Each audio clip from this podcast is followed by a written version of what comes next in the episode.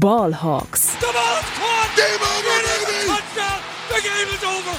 They are going nuts at Century League. Hey und herzlich willkommen zum offiziellen Podcast der German Seahawkers. Heute mit Max und Henry. Einen wunderschönen guten Tag und herzlich willkommen zu einer weiteren Folge Ballhawks, dem offiziellen Podcast der German Seahawkers. Mein Name ist Max Brending und an meiner Seite heute einmal Henry Wohlfahrt. Ich grüße euch. Und auf der anderen Seite ein Mann, dessen Stimme ihr noch nicht vernommen habt in diesem Podcast. Ähm, möglicherweise habt ihr schon mal einen seiner Texte gelesen, denn er ist ähm, in der Redaktion bei uns relativ neu und äh, gibt heute sein, äh, sein Podcast-Debüt. Also auch herzlich willkommen an Felix Poser. Ja, moin. Danke für die herzliche Begrüßung. Genau, du bist hier quasi ähm, neu in unserem Podcast-Team, hast dich dazu entschlossen, heute mal dabei zu sein in der Besprechung der ersten Free Agency Woche. Und ich würde sagen, bevor wir hier in die News einsteigen, ähm, kannst du den Zuhörern ja mal ein bisschen, bisschen was von dir erzählen. Wie bist du zu den Seahawks gekommen? Was hast du bis jetzt so bei den German Seahawks gemacht? Und ähm, ja, hau mal ein bisschen raus. Ja, sehr gerne. Also ich bin zu den Seahawks gekommen, wie, wie wahrscheinlich viele bei unserer erfolgreichsten Zeit bisher von der Franchise. Also als wir 2013 den Super Bowl gewonnen haben, da habe ich äh, das erste Mal ein Footballspiel geguckt und habe mich da, wie viele wahrscheinlich, direkt in das Team verguckt. Und ähm, ja, seitdem am Ball geblieben. Und ähm, ja, jetzt schreibe ich seit letzter Saison auch Texte für die Website und bin da auch fleißig dabei und freue mich jetzt endlich auch mal im Podcast dabei zu, sein zu können. Ja, perfekt. Das klingt auf jeden Fall schon mal super und wir hoffen auf jeden Fall, dass wir dich dann häufiger mal hier begrüßen dürfen. Aber du bist ja eigentlich dann der klassische Bandwagon-Fan, ne? Genau so sieht's aus, Henry. so, wie, so wie fast alle in der Redaktion, oder? so ist es. Aber ich bin da geblieben. Also die letzten Jahre waren ja auch nicht immer alles super duper. Ja, das stimmt wohl. Und es äh, wird vermutlich das mal den Chat. Schlimmer. Aber äh, da gibt's keine Erfolgsfans, das stimmt. Aber ähm, genau, über die Free Agency werden wir gleich mit euch sprechen, bevor wir das tun. Aber wie immer kurz und kompakt unsere Seahawks News. Frisch aus dem Locker Room unsere Seahawks News. Wir haben ein paar Pressekonferenz-Schnipsel mitgebracht, beziehungsweise ein paar äh, Aussagen, die äh, als Statement released wurden. Ähm, Reaktion auf den Abgang von Russell Wilson, und zwar von Pete Carroll und John Schneider und auch Jody Allen, ähm, die alle relativ deutlich gemacht haben, dass der Trade von Russell Wilson zu den Denver Broncos tendenziell doch eher von Wilson aus ging und dass, dass er so ein bisschen was Neues gesucht hat. Ähm, Russell Wilson hat dem auf der Pressekonferenz bei den Broncos eigentlich widersprochen und gesagt, ähm, dass es schon von beiden Seiten aus so war und dass man dass man sich dann irgendwie darauf geeinigt hat, ähm, zum, aus, ja, im beiderseitigen Interesse ist natürlich die Frage, wer, wer jetzt recht hat, wahrscheinlich liegt die Wahrheit irgendwo dazwischen. Aber für uns als Fans ist es im Grunde äh, in der Nachbetrachtung jetzt auch relativ egal. Oder habt ihr da jetzt auch irgendwelche, äh, irgendwelche interessanten ähm, ja, Sachen rauslesen können, beziehungsweise irgendwas, was uns jetzt weiter betreffen sollte? Let's ride. oh Gott. Meine, ich, ich weiß nicht, ich, ich sehe es eigentlich auch wie du. Ja, ich, ich sehe es wie du, Max, wie du es gerade gesagt hast. Ich glaube auch, dass die Wahrheit irgendwo in der Mitte liegt. Ähm, ich glaube, die Seahawks äh, wollten, den, wollten Wilson langfristig auch keinen 50 bis 60 Millionen Vertrag geben. Wilson war wahrscheinlich selber mit dem Roster nicht mehr zufrieden. Ähm, ich glaube, beide Seiten hatten ein gewisses Interesse zumindest an dem Trade und es wäre wahrscheinlich auch schwierig geworden in den Verhandlungen, die dann in der Zukunft gelegen wären, jetzt in den nächsten ein, zwei Jahren mit Wilson um einen neuen Vertrag. Und dann ist es jetzt so aus Front Office Sicht äh, der bestmögliche Zeitpunkt eigentlich gewesen, den Trade zu machen. Und wie ich es auch rausgehört habe, war es auch so, dass man sozusagen ja im, im einvernehmlich nach einem potenziellen Trade-Partner sucht. Ähm, aber Carroll und Schneider haben es auch in der PK, glaube ich, gesagt, dass sie es alle eigentlich auch für, für relativ unwahrscheinlich gehalten haben, dass so ein Trade zustande gekommen, weil da einfach so viele ja, organisatorische auch Hürden äh, dazwischen liegen und alle Seiten eben damit konform gehen müssen und äh, dann am Ende auch noch die Ownerin Jodie Allen, von dem her, ja, äh, wie gesagt, glaube ich, ähm, war das alles so im Interesse von, von beiderlei Seiten. Ähm, und ich würde da jetzt auch keinen irgendwie Hauptschuldigen ausmachen wollen. Ja, außerdem ist es jetzt eh passiert und äh, bringt ja irgendwie auch nichts jetzt aus unserer Sicht dann noch groß äh, ja, in der Vergangenheit zu graben. Von daher ähm, waren auf jeden Fall sehr klare Statements, die auch ein bisschen überraschend dann kamen in der Deutlichkeit. Dazu kam dann auch irgendwie, dass der Seahawks PR-Account dann so ein, so ein äh, Goodbye-Bild released hat, auf dem dann irgendwie noch stand, so, ja, auf Wiedersehen Russell Wilson, einer der besten Quarterbacks der Franchise-Geschichte, also wirklich ein massiver Disrespect. Ähm, ich weiß nicht, ob die Hasselbeck so gut in Erinnerung haben, ähm, dass Wilson nur einer der besten Quarterbacks der Franchise-Geschichte ist. Aber gut, ähm, das war auch nochmal so ein kleiner, kleiner Seitenhieb gefühlt. Ähm, ja, ich weiß nicht, wer dieses Statement äh, geschrieben hat, beziehungsweise wer, wer es in Auftrag gegeben hat, aber ja, war auch nochmal so ein bisschen so ein kleiner Tritt aus der Tür raus, würde ich sagen. Auch allgemein der Auftritt vom Social Media Team der Seahawks. Ich weiß noch, nach, den, nach zehn Minuten, nachdem der Trade bekannt wurde, kam diese, kam diese Castaway-Referenz als Reaktion auf die Broncos. Mm. Diesem Wilson Football, das war auch mega weird und wurde dann irgendwie gelöscht nach 30 Minuten. Ja, das war auch komplett wahnsinnig. Also, da muss man dann auch wirklich das Gefühl haben, dass, dass die, dass die PR-Leute da eigentlich selber gar keine Seahawks-Fans sind, sondern einfach nur irgendwelche engagierten Medien-Dudes, die, ja, denen da so ein bisschen was an die Hand gegeben wird, weil, also ich finde, das dann als Fan zu sehen, das war schon so ein bisschen heartbreaking. Ich bin ehrlich gesagt sicher, dass die das, also dass sie das sehr, sehr kurzfristig erst äh, vernommen haben, dass die Seahawks dann den Trade machen in die Richtung. Die du meinst, dass der, dass sie das gepostet haben, obwohl sie noch nicht wussten, dass Wilson getradet wird? Nein, nein, ich meine nur, dass bevor sie diesen Post gemacht haben, äh, noch nicht lange wussten, dass es den, also ich glaube nicht, dass sie das lange vor uns wussten. Ich, es gab ja auch in der PK noch mal von, von Carol und Schneider die, äh, die Aussage, dass es wirklich sehr, der, der Kreis sehr, sehr klein gehalten wurde. Ich glaube nur vier oder fünf Personen, also Schneider, ähm, Jody Allen, ähm, Carol und auch noch ähm, Bert Kolbe. Ähm, ich weiß nicht, den kennt man, kennt der, kennen die meisten jetzt wahrscheinlich nicht. Ähm, aber ich, das waren, glaube ich, nur vier, fünf Personen, die davon wussten. Ja, ich stelle mir vor, wie John Schneider sich über den Laptop beugt und äh, in die GIF-Suchleiste Castaway eingibt und äh, versucht, das, das, das GIF zu suchen. Ja. Nee, aber genau. Also so viel dazu. Ähm, gab auf jeden Fall ein bisschen Uneinigkeit, ist aber jetzt auch irgendwie nichts, was für uns besonders interessant wäre.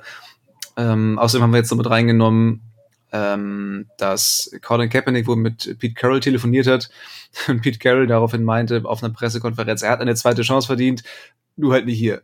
also das war auch wirklich sehr absurd, äh, dann zu sagen, ja, auf jeden Fall hätte er das verdient. Also ich weiß halt nur nicht, ob er es hier verdient hat. Äh, Finde ich halt wieder, ich meine, ich bin kein, kein Riesenfan davon, jetzt irgendwie Kaepernick zu sein, weil ich auch glaube, dass er mittlerweile nicht mehr wirklich, ähm, ja, rein sportlich gesehen äh, oben irgendwie mitspielen kann. Aber dann zu sagen, er hat eine zweite Chance verdient, aber ich weiß jetzt nicht wo, also hier jetzt nicht unbedingt, das finde ich schon ein bisschen sehr albern. Ganz ehrlich, ich gebe dem einfach ein Probetraining. Also ja. ja, das ist auch meine Meinung. Also den sollst du auf jeden Fall einfach mal ein Probetraining geben, weil ich meine, was kannst du da, da schon groß verlieren, ne? wenn du ihn einfach mal lässt, zeigen lässt, was er noch so drauf hat, so und wenn es dann nichts ist, dann science ihn halt nicht, ne? Das ist halt. Ja, aber da muss man auch zufrieden sein, so, finde ich. Also mit allen anderen auch machst. Ja. Also wenn die Seahawks ihn zum Probetraining einladen sollten, dann, dann muss der, der wütende Twitter-Mob auch zufrieden sein, äh, auch wenn es dann nicht zu einem zu einem Signing kommt, weil gut, dann hat man halt einfach gemerkt, er hat es nicht mehr und dann ist die Geschichte auch durch, aber also dieses PK fand ich halt irgendwie merkwürdig zu sagen, so ja, zweite Chance auf jeden Fall. Also ich weiß halt nur nicht, ob er hier, ob es hier ist. Ich meine, Carol hat den Einfluss ähm, als Head Coach und, und Vizepräsident, ähm, da solchen, so, so ein Signing möglich zu machen. Und ja, fand ich wieder ein bisschen scheinheilig. Aber gut. Ja, Max, eine Sache vielleicht noch, die wir jetzt noch sagen, weil wir es ja letzte Folge davon hatten, also wegen dem, wegen des Sean Watson haben wir lange eigentlich noch drüber geredet. Also er kommt nicht zu den Seahawks. Ich denke, die meisten haben es schon mitbekommen. Er wurde ja. tatsächlich zu den Browns getradet. Ja. Also bald vielleicht Baker Mayfield, der neue Quarterback der Seattle Seahawks.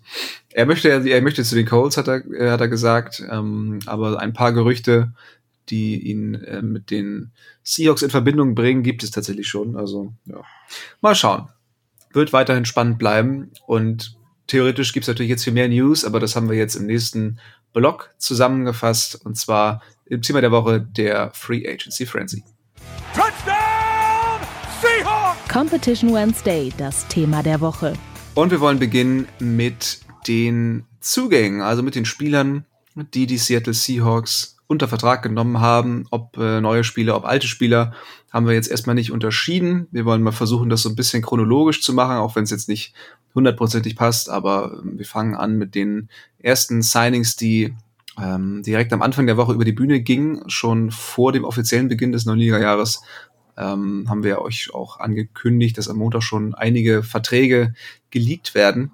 Und äh, ich glaube, der erste, der auf Seahawks-Seite durchkam, war tatsächlich der äh, Vertrag für Safety Quandre Diggs, der für drei weitere Jahre bei den Seahawks bleibt und ähm, ja, 42 Millionen in dieser Zeit verdienen soll. Auf jeden Fall äh, ordentliches, ordentlicher Payday für, für den ähm, produktiven Safety der Seahawks, der sich jetzt erstmal weiter von, einer, von, von seiner Verletzung erholen muss.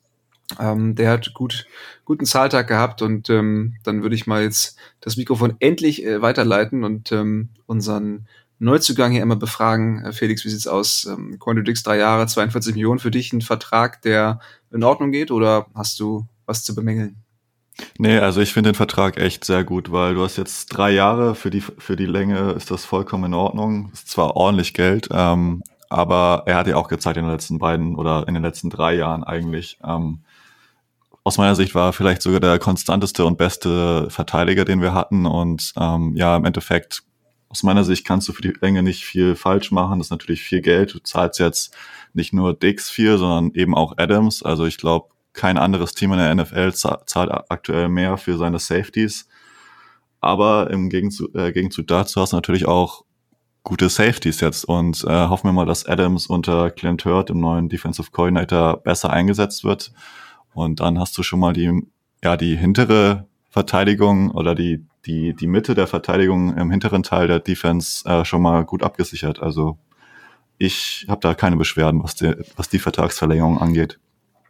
Das ist schon mal gut. Henry, wie, wie schaut's bei dir aus? Ähm, würdest du es auch so unterschreiben oder hast du äh, irgendwas anzumerken noch?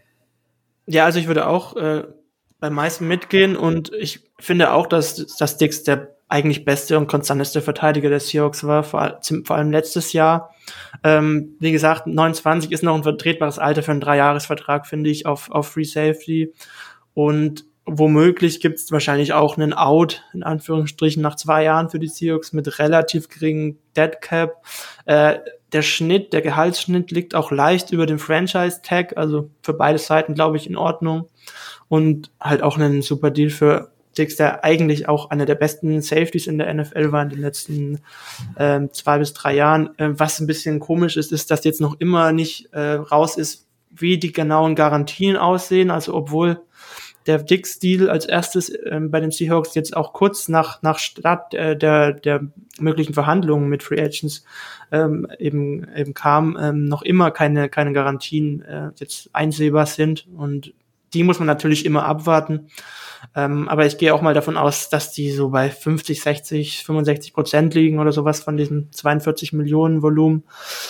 Und äh, ich schätze mal, dass der Capit dieses Jahr, wenn es jetzt ungefähr ein Gehaltsschnitt von 14 Millionen ist, bei, keine Ahnung, knapp 10 Millionen liegen wird.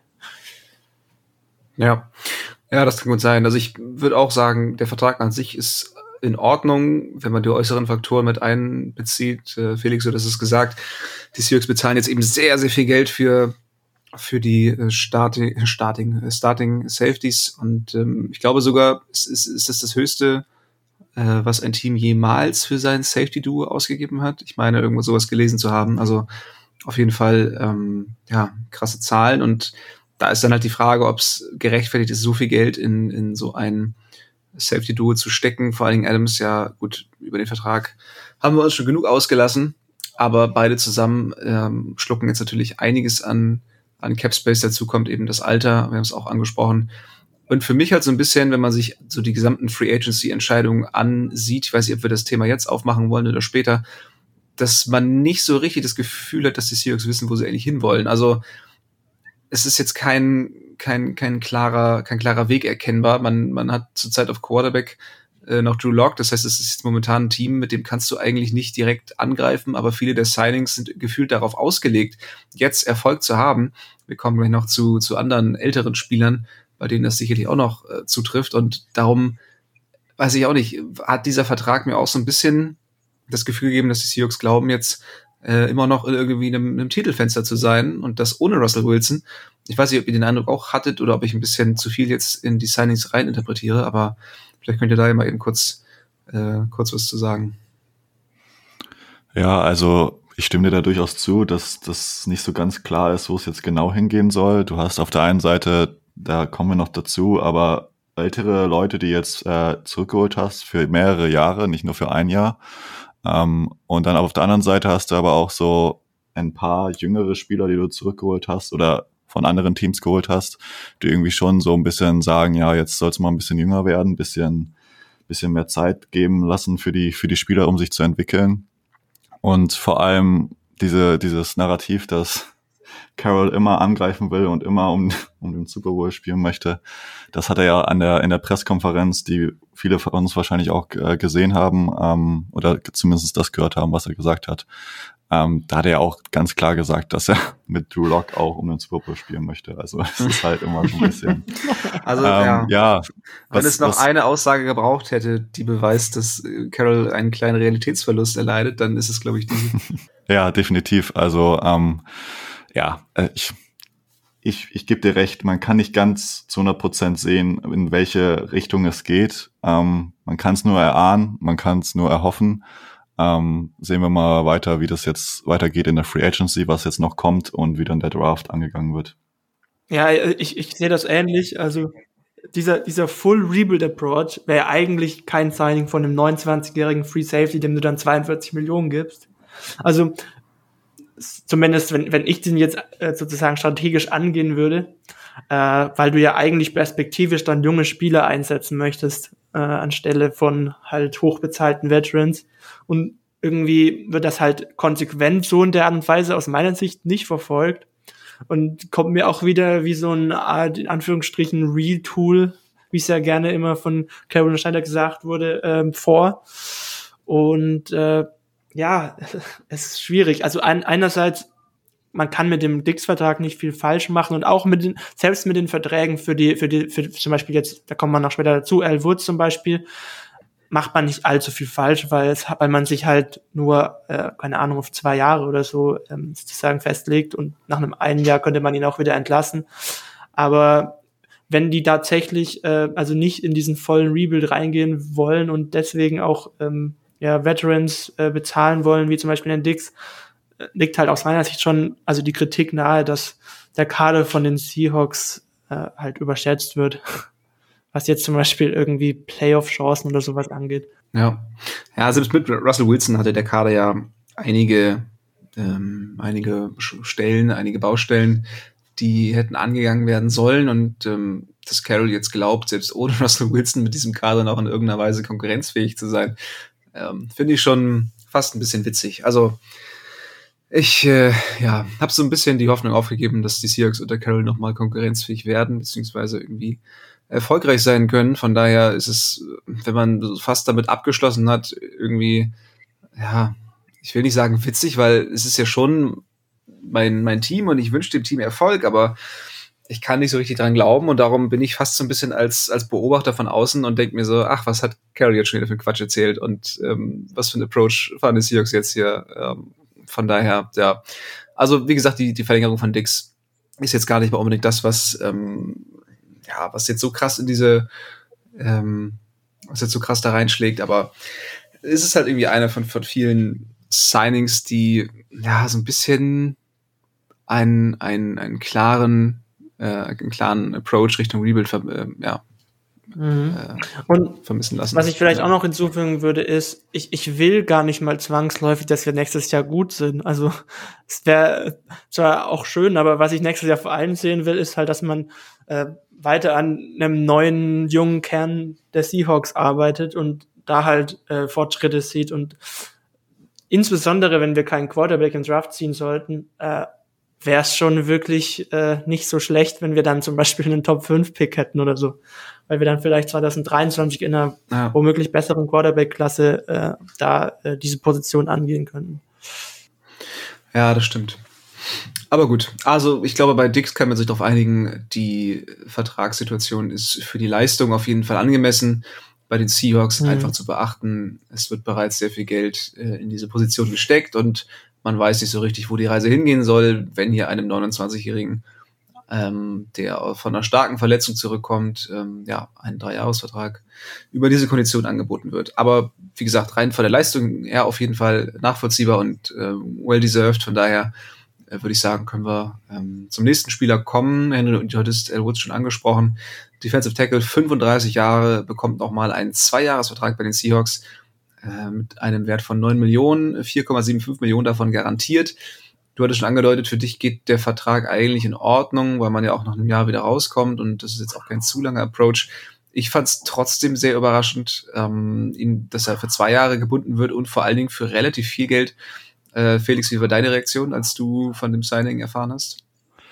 Ja, also man muss ja schon sagen, dass Elwoods letztes Jahr echt sehr gut gespielt hat. Also für sein Alter und für das, was wir sonst so auf der, auf der D-Line so hatten, hat er schon einen sehr guten Job gemacht. Ähm, allerdings bei zwei Jahren und dem reinen Geld, was du als erstes äh, gelesen hast auf, auf Twitter und Co., äh, war das dann schon erstmal relativ viel. Am Ende sind es, glaube ich, knapp fünf Millionen garantiert über zwei Jahre und ich bin jetzt, habe mir den Vertrag nicht so genau angeguckt wie Henry, Henry du dir vielleicht, aber wenn du nach einem Jahr mhm. wieder rauskommst, ist es für mich ja. auch irgendwie in Ordnung. Und ich sehe, ich sehe es nicht, dass er diesen Vertrag aus, ausspielen wird. Ähm, hat man jetzt auch bei ein paar Verträgen gesehen, die jetzt ähm, äh, letztes Jahr vergeben wurden, äh, die jetzt schon äh, nicht mehr äh, bei den Seahawks unter Vertrag stehen. Also mal schauen. Ich weiß nicht, Henry, du hast das bisschen genauer angeguckt. Weißt du, äh, wie die aktuelle Situation ist, äh, zu welchen Konditionen da man zum Beispiel nächstes Jahr wieder raus könnte aus dem Vertrag? Ja, genau. Also Capit 22 ist 3,5 Millionen knapp und 2023 5,5 Millionen und da würde man dann tatsächlich relativ, relativ gut rauskommen.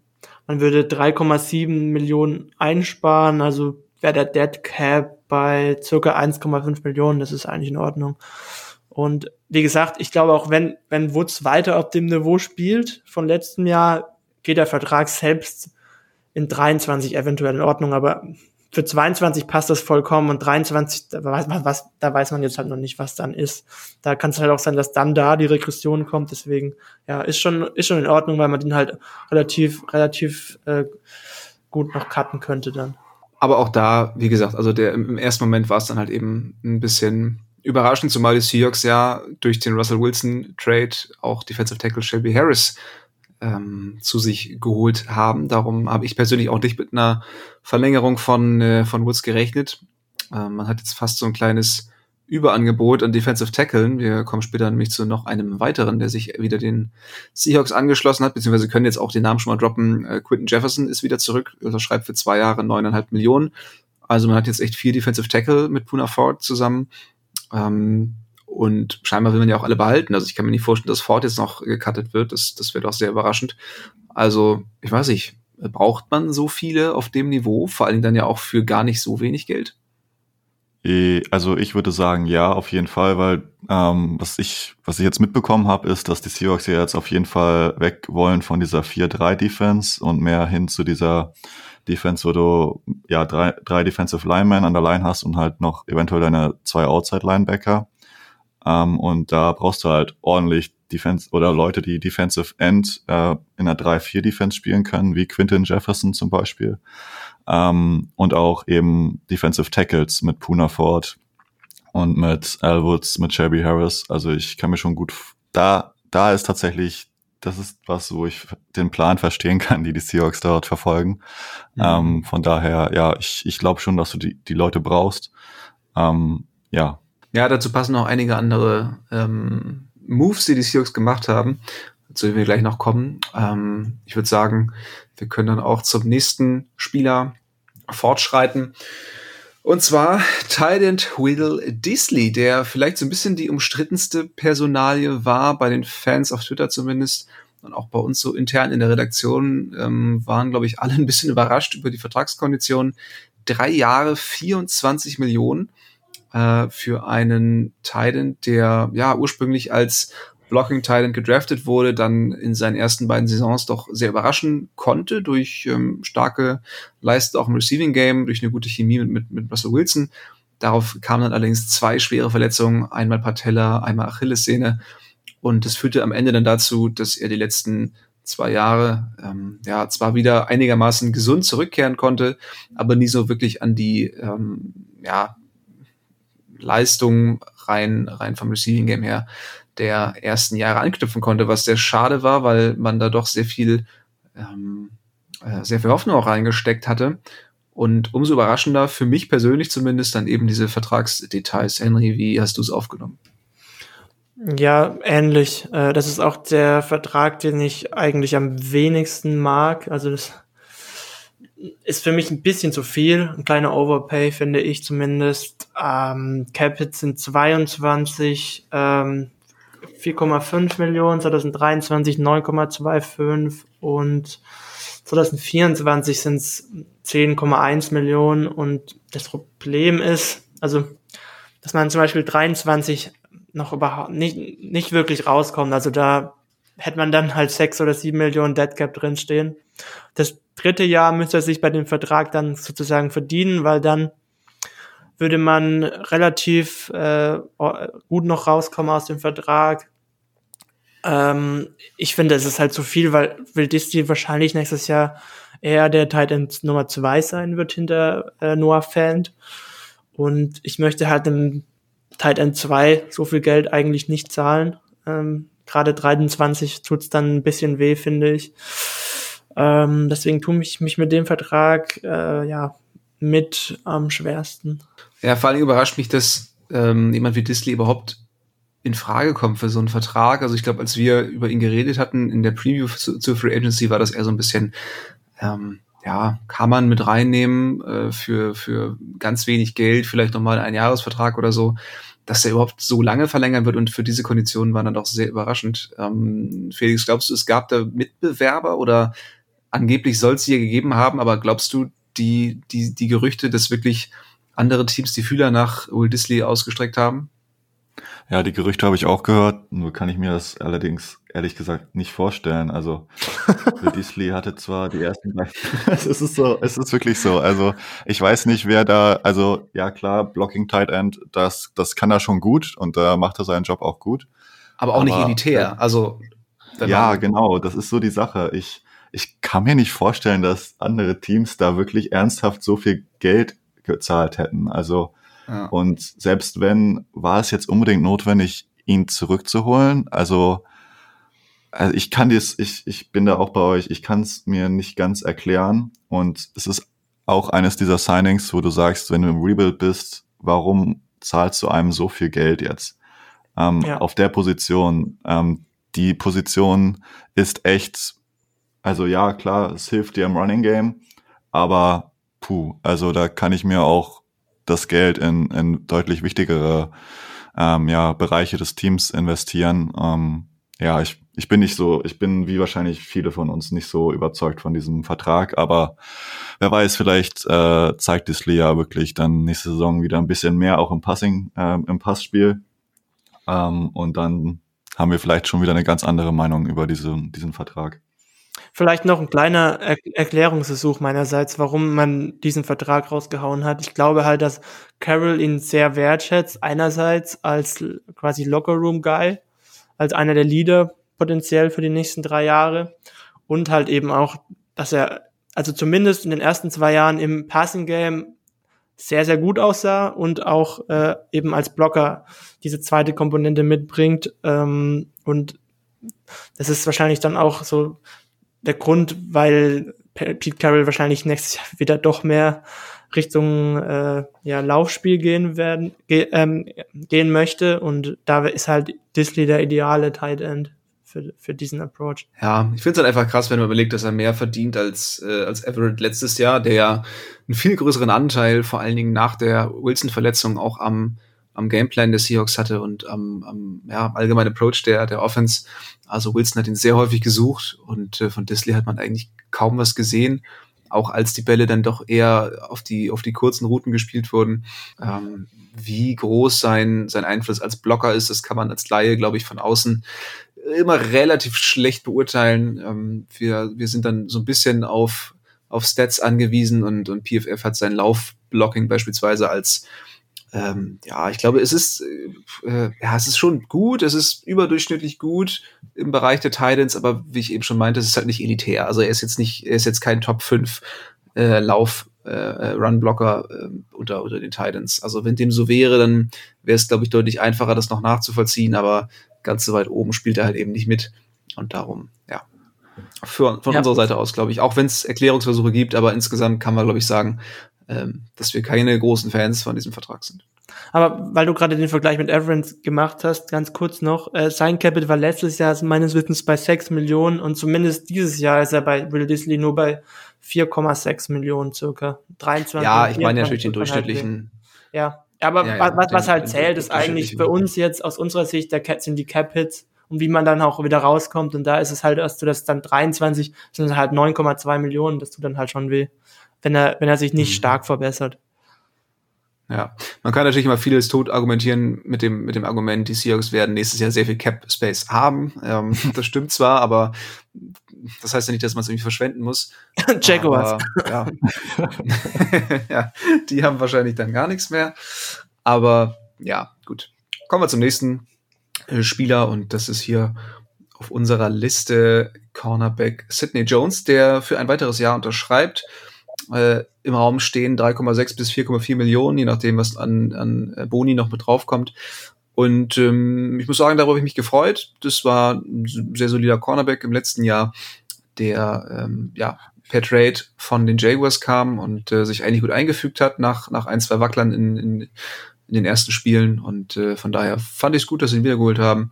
Ähm, war vor der Seahawks dieser immer ein bisschen verletzungsanfällig, darum ist es, glaube ich, nicht schlecht, ihm jetzt nochmal so ein Prove-It-Deal zu geben äh, und zu schauen, ob er auch eine weitere Saison verletzungsfrei bleiben kann. Bei den Seals hat es letzte Saison geschafft, von daher für mich der genau richtige Ansatz. Wie habt ihr es gesehen? Ja, ähnlich. Also ähm, ich glaube, mit dem Vertrag machst du nicht viel falsch. Du holst ihn nochmal zurück, kannst ihm nochmal die Chance geben, nochmal ein bisschen, bisschen ein paar Schritte nach vorne zu machen. Ähm, und ja, mal schauen. Ähm, Carroll hat anscheinend ein kleines Fetisch für Cornerbacks, die äh, später in der Saison äh, gute Leistungen zeigen. Das ist ja bei dem Artie Burns auch der Fall, der, den die Seahawks jetzt noch geholt haben. Anderer Cornerback von den Bears. Ähm, ja, mal schauen, äh, wie die beiden performen oder wie auch Jones jetzt performt. Aber kommt ja auch aus, äh, aus Seattle, beziehungsweise hat an, an der äh, Washington Uni gespielt. Ähm, von daher, ja, wünschen wir das Beste und hoffen wir auf gute Leistungen. Ja, sehr passend auf jeden Fall. Ähm, Artie Burns hast du schon angesprochen.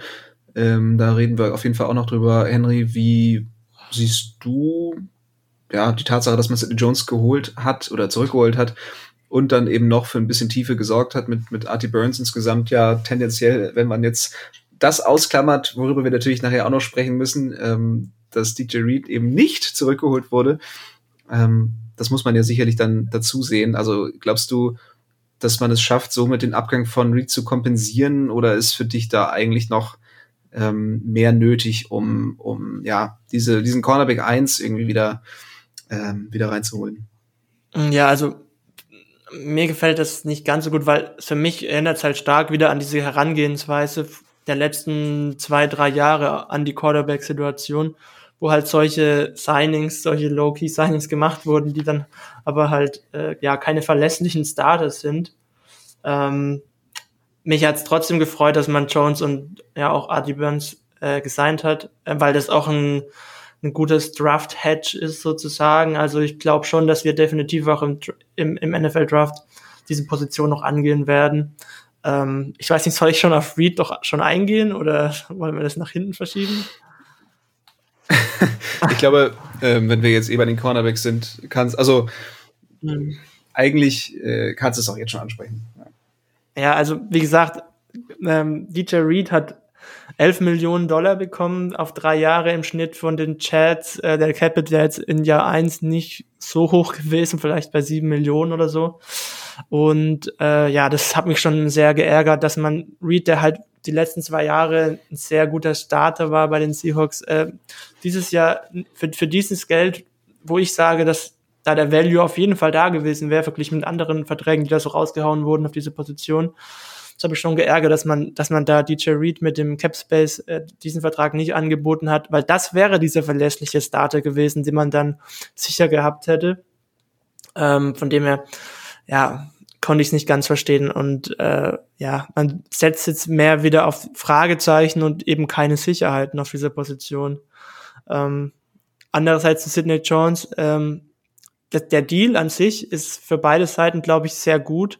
Ein Jahresdeal könnte sich nochmal beweisen und er hat ja, wie gesagt, gegen Ende der Saison gut gespielt und hat auch auf jeden Fall Starterpotenzial. Der wird da auf jeden Fall für einen der Outside-Spots competen und äh, ja, alles weitere wird man sehen. Äh, bei, bei Reed, der war halt erst 25, da ärgert es mich schon, weil dem hätte ich gerne langfristig gebunden.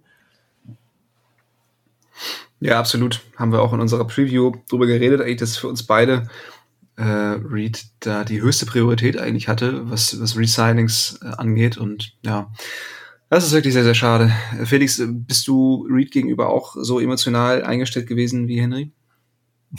Vielleicht nicht ganz so emotional, aber ich bin da auch auf eurer Seite. Also wenn man, also das ist so ein bisschen auch diese, diese Sache, die mich an der, an der Offseason der Seahawks bisher stört. Also du bindest Will Disley für das Geld, worüber jetzt wir gerade eben schon gesprochen haben, aber bist es dir dann so, zu, bist dir dann zu schade, äh, Reed dieses Geld zu geben, der also wirklich dann einfach von der Position her viel wichtiger ist als Tight End Nummer zwei und einfach eben auch noch so jung. Ähm, ja, also das ist so ein bisschen, ja. ja, ich weiß nicht, also da, da wünscht man sich so ein bisschen andere Prioritätensetzung.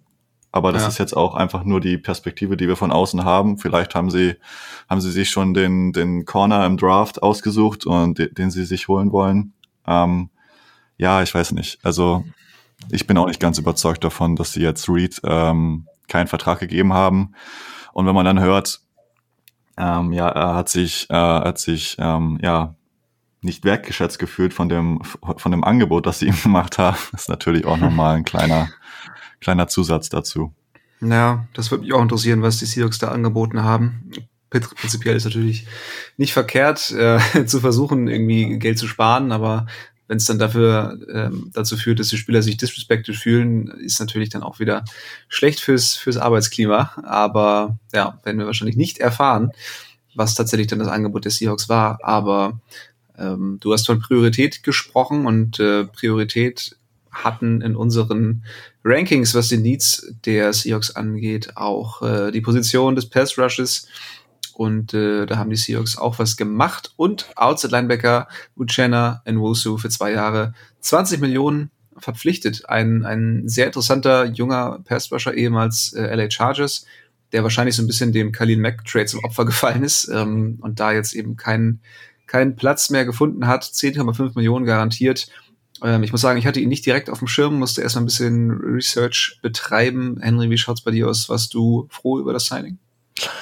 Ja, ich finde, das ist schon in Ordnung. Wenn man sich auch nochmal den Markt auf Edge anschaut, was da für Verträge rausgehauen haben, Nwoso ist jetzt 25, glaube ich, recht jung noch, hatte ordentliche Pressure Rates und äh, ja, 10 Millionen pro Jahr ist da verglichen mit irgendwie 17, 18 Millionen für Leute wie Chandler Jones, finde ich in Ordnung. Ähm, auch wenn man das Alter bedenkt äh, und man hat ihn dann für zwei Jahre gebunden. Der Capit geht auch in Ordnung. Also dieses Jahr ist er bei, bei 6,3 Millionen circa und nächstes Jahr äh, bei, bei 12,7, wovon man jedoch wiederum 8 Millionen bei einem Cut einsparen könnte. Und, und was mir an dem Signing auch sehr gut gefällt, ist, dass es erstens ein, glaube ich, ein System Fit ist, wenn man auf diese 3-4 Defense umstellt. Also das ist der ideale Outside äh, der eben als Edge Rusher im System fungiert und äh, es zwingt dich auch nicht an neuen zum Beispiel im NFL Draft einen Edge Rusher zu nehmen. Also äh, wenn man wenn man wenn da ein, ein Spieler wie keine Ahnung Thibodeau oder sowas fällt, den man halt gerne mag, dann kann man den da nehmen, klar, wenn da der Value passt. Aber wenn nicht, dann dann ist es einfach auch nicht schlimm, weil man dann eben noch Leute wie ein Wosu in der Hinterhand hat. Und äh, von dem her gefällt es mir recht gut. Und äh, der hatte jetzt auch letztes Jahr, glaube ich, die 15. höchste Pressure Rate, wenn ich mich nicht täusche. Ähm, die Seahawks letztes Jahr waren Nummer 26 in Pressure Rate. Von dem her ist es eine gute Verstärkung aus meiner Sicht. Ja, was man, glaube ich, bedenken muss, ist, dass er eben bei den, bei den Chargers eigentlich immer nur die Nummer zwei war, also jetzt nie so dominant war, dass er, dass er den Passwash irgendwie tragen konnte. Ähm, Felix, siehst du so ein bisschen oder hast du auch die Sorge, dass die Seahawks sich jetzt zu sehr darauf verlassen, dass er da vielleicht ähm, jemand sein kann, der diesen doch sehr äh, überschaubaren Passrush ja direkt wieder einige Stufen nach oben hebt? Ähm, die Sorge habe ich nicht. Ich glaube nämlich tatsächlich, dass die Seahawks hier eher auf Daryl Taylor hoffen. Ähm, also, Na gut, das würde mich jetzt auch nicht beruhigen, muss ich sagen. ja, gut, ähm, klar. Ähm, da da gibt's auf jeden Fall, also die müssen auf jeden Fall beide, also sie sind ja aktuell, was, was, den, was den, den aktuellen Stand angeht, wären sie ja unsere beiden Starter auf der, auf der Edge-Position. Ähm, und die müssten natürlich auf jeden Fall einige Schritte nach vorne machen. Ähm, ja, die Frage ist, ob sie jetzt im Draft irgendwie noch jemanden holen, äh, nachdem du, nachdem du eben auch einige, also du hast ja nicht nur einen Spieler jetzt entlassen auf der Position, du hast Dunlap, Majova und ähm, Haider entlassen. Ähm, das zeigt nochmal irgendwie, dass sie da auf jeden Fall einen kompletten, äh, ja, einen kompletten äh, Wechsel haben wollen. Also die das zeigt nochmal, dass sie eben diese andere Defense spielen wollen, wo, wo Dunlap, Haider und, und Majova eben nicht so gut reinpassen. Ähm, ja. ja. Der Pass Rush sieht natürlich aktuell nicht so optimal aus. Also es sind jetzt keine Spieler, wo die äh, Offensive Tackle äh, des Gegners äh, ja, zitternde Knien bekommen. Ähm, aber es sind junge Spieler, die jetzt da reinpassen, wenn du sagst, wir wollen uns wieder neu, neu formieren, wir wollen jungen Spielern Chancen geben, die Entwicklungspotenzial haben. Aus Fansicht weißt du realistischer, äh, realistisch gesehen, dass wir jetzt nicht um den Super Bowl spielen werden in den nächsten ein, zwei Jahren. So von daher kannst du jetzt auch mal diesen Spielern die Chance geben, äh, viel zu spielen und dann sich weiterzuentwickeln. Also ähm, ja, also ich finde den, ich finde den Vertrag gut für Noso bin gespannt, was er so zeigen kann, wie er sich weiterentwickeln kann. Und ähm, dann will ich es aber auch nicht ausschließen, dass man im Draft noch jemanden holt. Ähm, und wie Henry eben schon gesagt hat, wenn Thibodeau an neuen äh, zur Verfügung steht, dann würde ich mich auch nicht beschweren, wenn sie ihn holen. Ja, ich kann mir auch noch vorstellen, dass das in der Free Agency noch irgendwie zugeschlagen wird, weil dieser Ansatz, den du erwähnt hast, eben junge Spieler äh, sich entwickeln zu lassen, das passt eigentlich nicht wirklich äh, zu dem Approach, den, den die Seahawks unter Pete genau, Carroll fahren. Ja, aber ähm, das ist der ähm, Approach, ja. den ich gerne sehen würde. Ja, ja, total. Vielleicht viele andere auch sehen würden. Ja. So von daher ist das dann eines der Signings, die mich, die mich, wie gesagt, auch mehr irgendwie so ein bisschen ja. Hoffnung, äh, die mir ein bisschen mehr Hoffnung gegeben haben, dass es in die richtige ja. Richtung geht. Aber wie du auch richtig gesagt hast, also so ein paar andere Signings, die, die sprechen halt eine andere Sprache, ne? Ja, ich weiß auch noch, ich, äh, zur letzten Saison, als eigentlich schon allen klar war, dass das nichts mehr werden kann, ähm, wäre eigentlich die Möglichkeit gewesen, auf Running Back ähm, junge Spieler sich ausprobieren zu lassen. Und äh, stattdessen haben die Seahawks dann gedacht, ach komm, hier, dieser Adrian Peterson, der ist da noch verfügbar. und haben da so völlig ohne Not in einer Saison, die wirklich jeder schnell hätte abschenken können, äh, nochmal Adrian Peterson dazu geholt, wo man sich wirklich denken muss, dass so Leute, ey, ach, warum? Also, ja. Aber von daher kann ich mir wirklich nicht vorstellen, dass die Seahawks ähm, mit, äh, mit Daryl Taylor und äh, äh, in Wusu dann als die, den beiden äh, Starting Pass Rusher in die Saison gehen. Ich lasse mich gerne eines Besseren belehren, aber ähm, ah, sehe ich noch nicht so richtig. Aber gut. Ähm, noch, äh, noch was zu, zu Invoso, Henry, du hattest die Pressure Rate angesprochen. Seit 2018 eigentlich immer sehr hoch, immer über 12 Prozent. Also, äh, was Next Gen Stats angeht, ist auf jeden Fall gut dabei. Und äh, wollen wir mal hoffen, dass es dann eben bei den Seahawks auch so weitergeht. Ähm, habt ihr noch irgendwas zu Nwosu? Sonst würden wir zum nächsten Spieler übergehen. Nö. Okay, dann eine weitere Position, die äh, ja von uns Fans vor allen Dingen auch äh, gefühlt jahrelang mit Schmerzen beobachtet wurde im Spiel der Seahawks. Und zwar geht es natürlich um die Position des äh, Centers, die äh, letzte Saison von Ethan Posick und äh, Kyle Fuller ausgefüllt wurde. Und ähm, ja, das war, um es nett zu sagen, es war nicht schön was man, was man da häufig angeboten bekommen hat. Jetzt haben die Seahawks da aber mal ähm, ja, eine kleine Überraschung gelandet und am ähm, Center Austin Blythe eben als äh, Los Angeles Rams und Kansas City Chiefs für ein Jahr vier Millionen unter Vertrag genommen. Ähm, also auf Twitter war die Freude unter den Fans extrem groß auch im Vergleich zu anderen Signings, die äh, vom, vom Vertragsvolumen her viel größer waren, war die Freude über einen ähm, ja, etablierten äh, grundsoliden äh, Starting Center deutlich größer als bei, bei anderen ähm, Signings. Für euch verständlich? Ja, äh, also ich habe mich da sehr drüber gefreut, vor allem, weil man sich da auch wieder einen Spieler gesucht hat, äh, der halt auch in das System gut reinpassen soll. Also ich glaube, das ist, könnte ein exzellenter Scheme-Fit sein. Der hat ja, wie gesagt, bei den Rams 2020 äh, eben noch gespielt, hat da eine sehr, sehr gute Saison, eben unter äh, Waldron und O-Line-Coach Andy Dickerson, die jetzt beide bei den Seahawks sind. Von dem her äh, bin ich deshalb schon sehr excited ähm, und erhoffe mir halt, dass er das kopieren kann, jetzt, ne, jetzt eben dieses Jahr, beziehungsweise kommende Saison. Ähm, es ist halt auch nicht so ein großes Risiko. Ich meine, ein Jahr, vier Millionen, das ist nicht so viel. Und äh, für mich ist es auf jeden Fall ein Upgrade über Leute wie Ethan Posick oder Kyle Fuller. Und ähm, ja, letztes Jahr hat er bei den Chiefs äh, angeheuert gehabt, äh, war dann, glaube ich, verletzt und hat sich dann den Starting-Spot von Creed Humphrey wegschnappen äh, lassen, der allerdings wirklich elitär gespielt hatte letztes Jahr. Also ist wirklich einer der besten Rookies aller Zeiten, glaube ich, gewesen auf dieser Position. Also hat wirklich auf Top-Niveau direkt performt. Deswegen kam da Blythe nicht mehr zum Zug. Nichtsdestotrotz bin ich von ihm überzeugt. Ja, sehe ich, sehe ich ähnlich. Also die Position Center ist halt einfach unheimlich wichtig in der Offensive Line. Das bringt der, bringt deinem Quarterback unheimlich viel Sicherheit, wenn du einen guten Center hast, der weiß, was er macht. Und leider muss man sagen, Kyle Fuller und Ethan Posick haben das in den letzten Jahren nicht immer von sich behaupten können. Ähm, von daher gutes Signing. Ähm, wird jetzt kein Spieler sein, der kaum wahrscheinlich die nächsten fünf Jahre irgendwie die Center-Position bei den Seahawks äh, ausfüllt. Kann natürlich auch sein, aber ähm, ja, ähm, erstmal eine gute Verpflichtung äh, für die Saison und dann schauen wir mal weiter, ob er vielleicht sogar länger bei den Seahawks bleibt.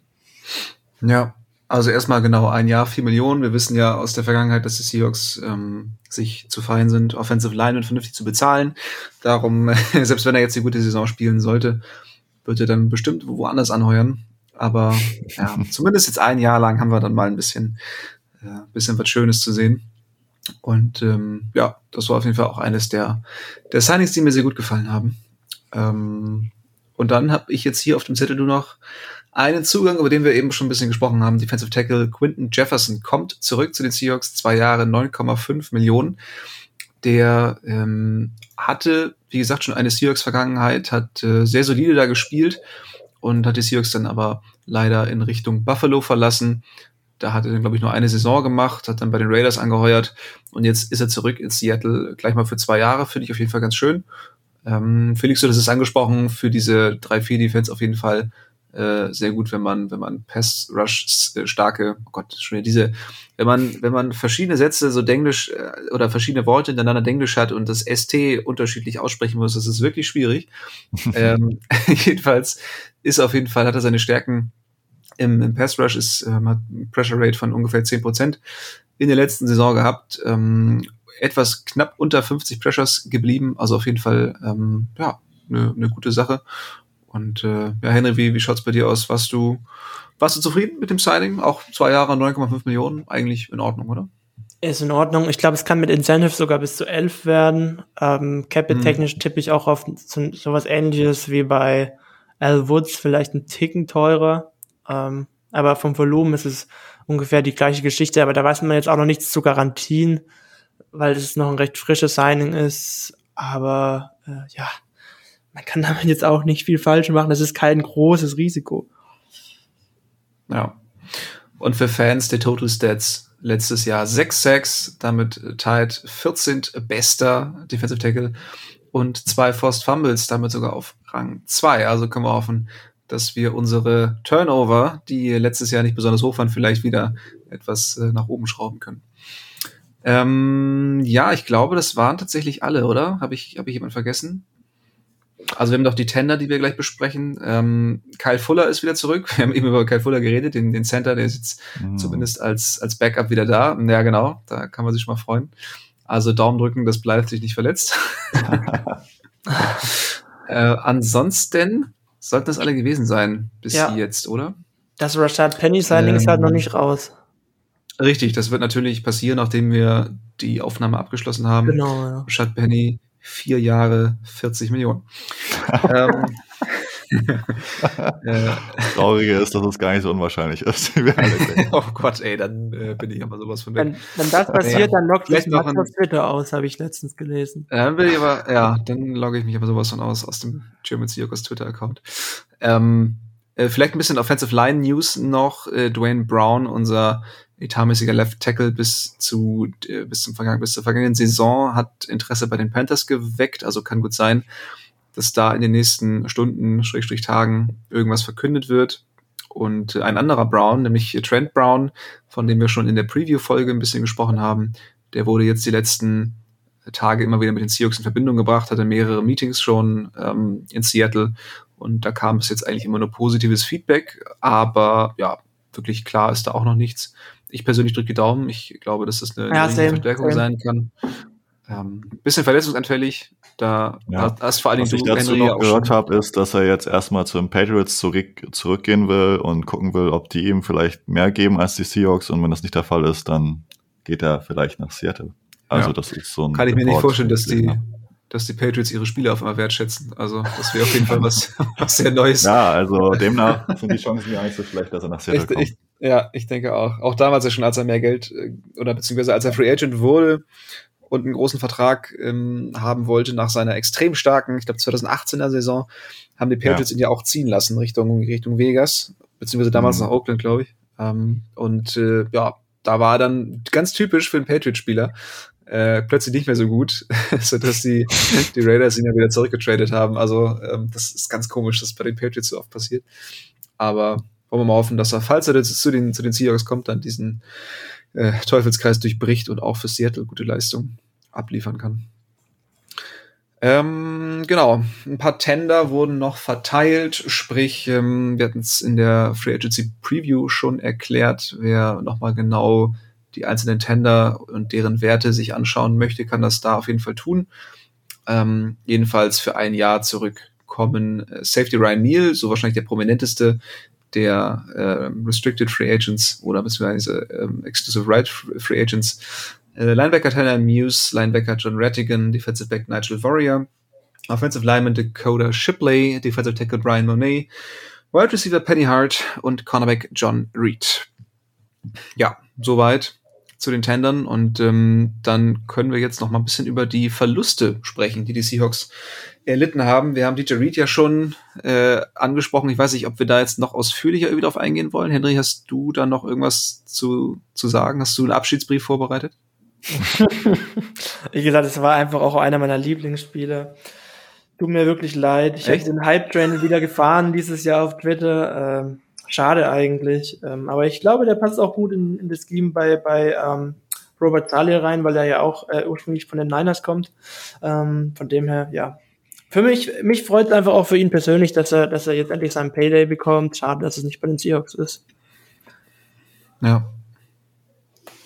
Ja, absolut. Ich war auch, als ich das gelesen habe, ähm, ja, ich glaube, wir wissen alle, also alle Hörerinnen und Hörer des Podcasts wissen, dass Henry eine ganz besondere Verbindung zu DJ Reed hat, aber ich, ich war auch sehr traurig tatsächlich, als ich davon gehört habe, weil er ja für mich eben auch so eine, so eine coole Überraschungslösung war, ähm, der ja damals durch, durchs Waiver gegangen ist, weil die Niners ihn entlassen haben aufgrund von Verletzungen. Und dann haben sie eigentlich nicht damit gerechnet, dass irgendjemand da Interesse dran hat, aber die Seahawks haben einfach ihren Claim eingereicht und dann wurde Reed auf einmal der Nummer 1 Cornerback. Also es ist eigentlich eine richtig coole Geschichte. Und dass man das jetzt nicht irgendwie äh, weiter verfolgen möchte und mit einem 25-jährigen Cornerback hier keine langfristige Beziehung eingehen möchte, kann ich nicht ganz nachvollziehen. Ähm, aber ja, gut, wir hatten drüber gesprochen, von daher kann man da leider nicht mehr viel zu sagen. Ein weiterer Abgang, Offensive Lineman Marco Jones geht für zwei Jahre 5,75 Millionen in Richtung Tennessee. Ähm, ja, aber Ben Seahawks halt ein ziemlicher Spieler für die Tiefe, hat hier und da mal ausgeholfen. Aber ja, ich weiß nicht, Felix, ist es jetzt jemand, dem du nachtrauerst oder glaubst du, dass man solche Spieler auch äh, relativ leicht ersetzt bekommt? Ja, also ähm, nee, ich glaube nicht, dass man da groß, groß drum äh, äh, sich drum Gedanken machen muss. Ähm, so ein Spieler, der, ich glaube, er war auch ein Siebtrunden-Pick oder also auf jeden Fall ein äh, später Pick im Draft vor ein paar mhm. Jahren.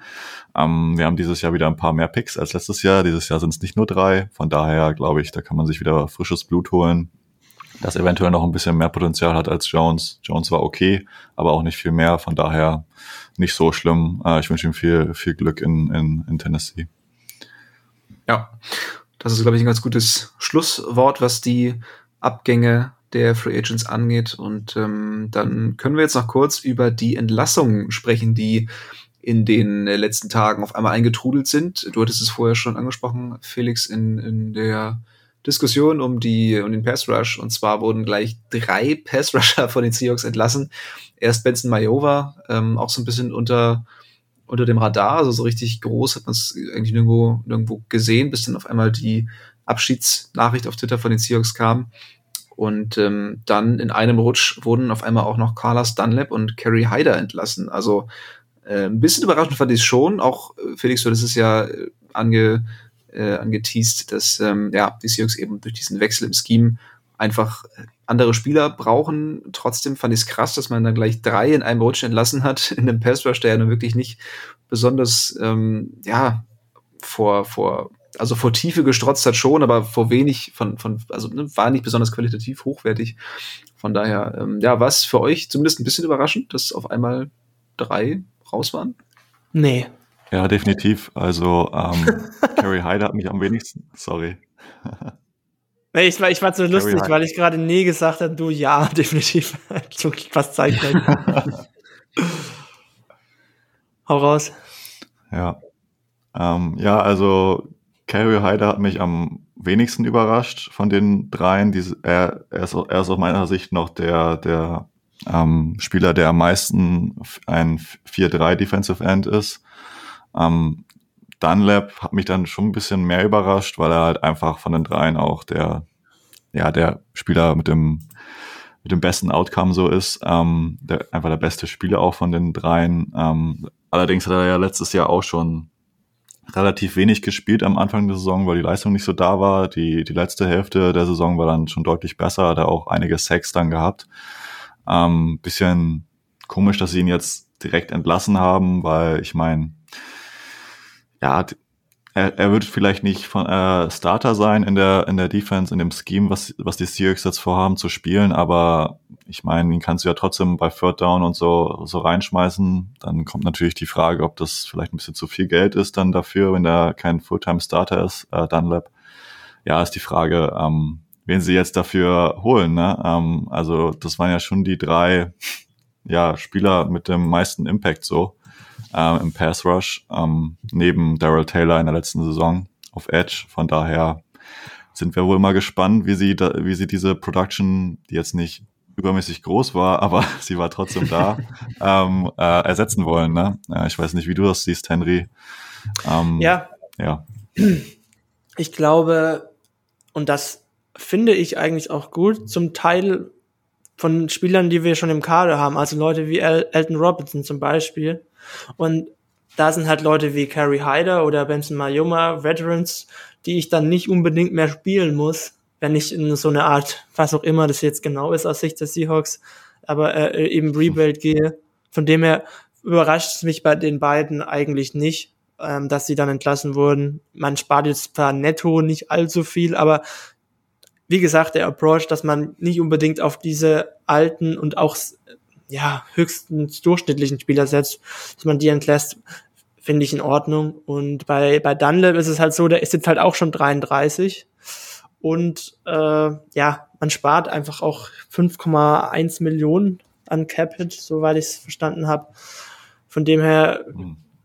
sehe ich sehe ich so, dass man zum Beispiel jetzt Dunlap mit eben einem Nwosu ersetzt, der überdies wahrscheinlich noch ein besserer Scheme-Fit ist und Leute wie Carrie Hyder und Majova halt mit Leuten wie El Elton Robinson zum Beispiel ersetzt. Äh, zumindest einen Majova. Ich meine, Carrie Hyder ist noch mal ein anderer Typ Spieler als ein Elton Robinson, aber ähm, ich glaube auch, dass die Seahawks da in der Free Agency noch nicht äh, das letzte Wort gesprochen haben und wahrscheinlich noch den ein oder anderen Ergänzungsspieler für die Defensive Line dazu holen würden. Ja, zumal ja auch noch ein bisschen Cap übrig ist. Also wir haben es versucht, irgendwie ein bisschen aufzudröseln, wie viel Cap die Seahawks tatsächlich noch haben, aber auf den einschlägigen Seiten sind einige Verträge noch gar nicht mit einberechnet. Also ist ein bisschen schwierig zu sagen. Auf den meisten Seiten findet man die Seahawks momentan so bei 31 Millionen. Das kommt aber nicht ganz hin. Ähm, Ich weiß nicht, was meintest du vorhin, Henry? Welche Verträge waren da noch nicht mit einberechnet? Ja, zum Beispiel eben der Dix-Vertrag, dann eben jetzt eben ganz frisch der Jefferson-Vertrag ist noch nicht mit drin. Es sind aber auch schon mehrere Verträge wiederum eingerechnet. Der Dunlap-Vertrag zum Beispiel ist noch mit drin. Äh, also da steht jetzt deswegen auf Over the Cap zum Beispiel, dass die Seahawks noch äh, 31,5 Millionen Cap Space haben.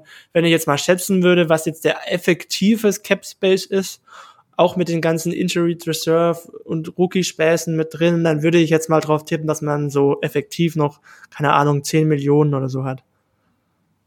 Mhm.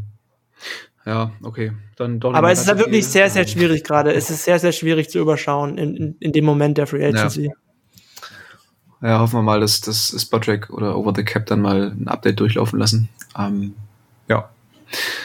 Ansonsten, wie gesagt, wir haben noch ein paar Free Agents, die noch nirgendwo unter Vertrag genommen wurden, unter anderem eben Dwayne Brown und äh, Richard Penny. Wie gesagt, das wird natürlich passieren, nachdem wir unsere Aufnahme beendet haben. ähm, aber da werdet ihr dann natürlich auch auf unseren Social Media Accounts äh, auf dem Laufenden gehalten. Und ähm, ja, von meiner Seite aus äh, habe ich nichts mehr zu sagen. Habt, habt ihr noch was hinzuzufügen? Nö, das wäre es auch von meiner Seite. Ähm, wie gesagt, der Signing wird jetzt wahrscheinlich morgen bekannt gegeben mit Penny und mit Trent Brown, aber mein Gott, wir nehmen jetzt Sonntag ja. auf übrigens ja. und ja, morgen Montag wird sie wahrscheinlich rauskommen, die Folge hier. Genau. Ja, dann äh, Felix, besonderen Dank an dich für, dein, ähm, für deine erste Folge hier. Ich hoffe, alle Zuhörerinnen und Zuhörer überschütten dich mit Lob. Äh, gerne bei Instagram, bei Twitter, wo der Podcast ja auch ähm, ja, be beworben wird. Und äh, damit vielen Dank fürs Zuhören. Wir verabschieden uns mit einem gemeinsamen Go Hawks. Go Hawks. Go Hawks. Touchdown! Seahawks! Weitere Infos zu den German Seahawkers gibt's natürlich auch auf unserer Website unter germanseahawkers.com.